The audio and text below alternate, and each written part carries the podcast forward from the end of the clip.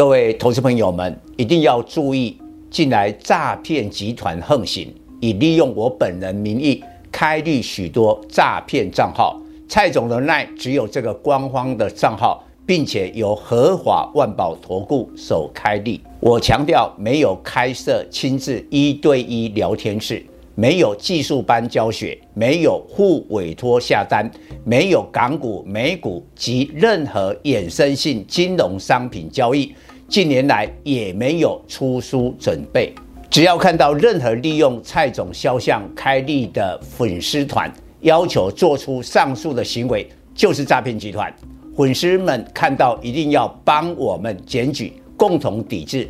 感谢大家。各位粉丝朋友，大家好，我是蔡明彰，现在是礼拜二盘后的分析。盘前我们就预告，今天可能会在高档震荡，但是盘中是会过一四九零零的季线，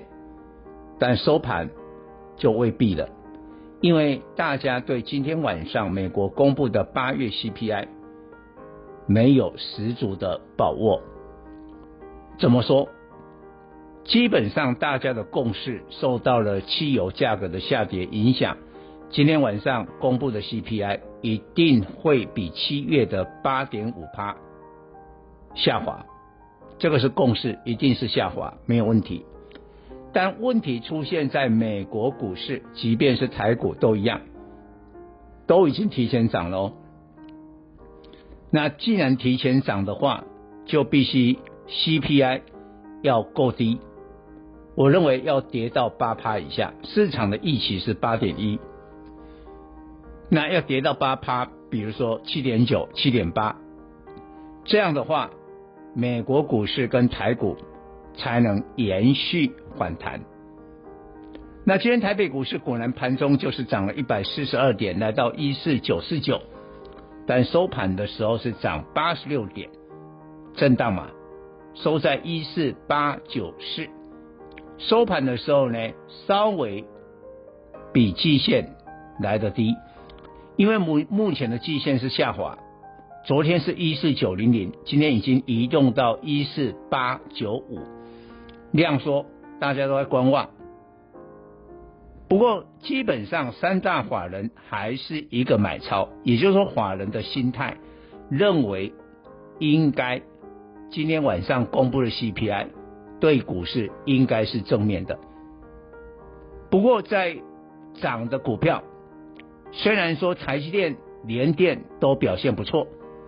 但他们的收盘大概也就是他们个股的季线，就差不多回到季线，并没有说脱离季线的压力之后呢，进一步的上涨。像台积电涨六点五，来到四九三，四九三就是季线了。真正强的话呢，就今天搞不好收盘就已经快五百，没有。所以呢，虽然说今天半导体撑住了盘面，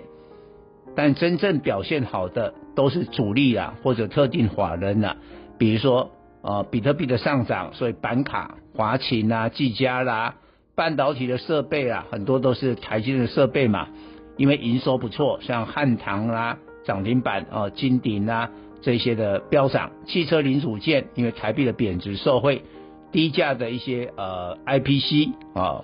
那 IC 设计最活泼的九阳啊一度盘中的涨停，但真正最大咖的两个部分，你看哦，重量级的 IC 设计没有动啊，莲花科还跌啊，小跌一下，然后第二个，昨天美国的苹果是大涨三点八趴。我看今天大陆股市啊，瓶盖股都涨翻天了，但台湾的瓶盖没有什么动静。你说红海涨就涨了一点点，然后大立光、易晶光这个都还拉回，华通拉回等等，所以呢，说明了这个心态，大家对今天晚上的 CPI 没有十足的把握，所以我就意思意思啊，拿台积电把大盘给撑住，但是呢，主力各自都是做一些中小型的股票。那万一啦，万一今天晚上的 CPI 并没有很好的话，反正呢，权值股就不会涨了嘛，指数就整理了嘛。但是呢，各自的主力跟法人还是在中小型的股票进进出出。我觉得这个是情况。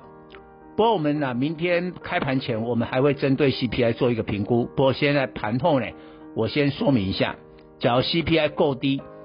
那我认为台北股市会延续反弹，就有可能会攻上一万五千点了。以上报告。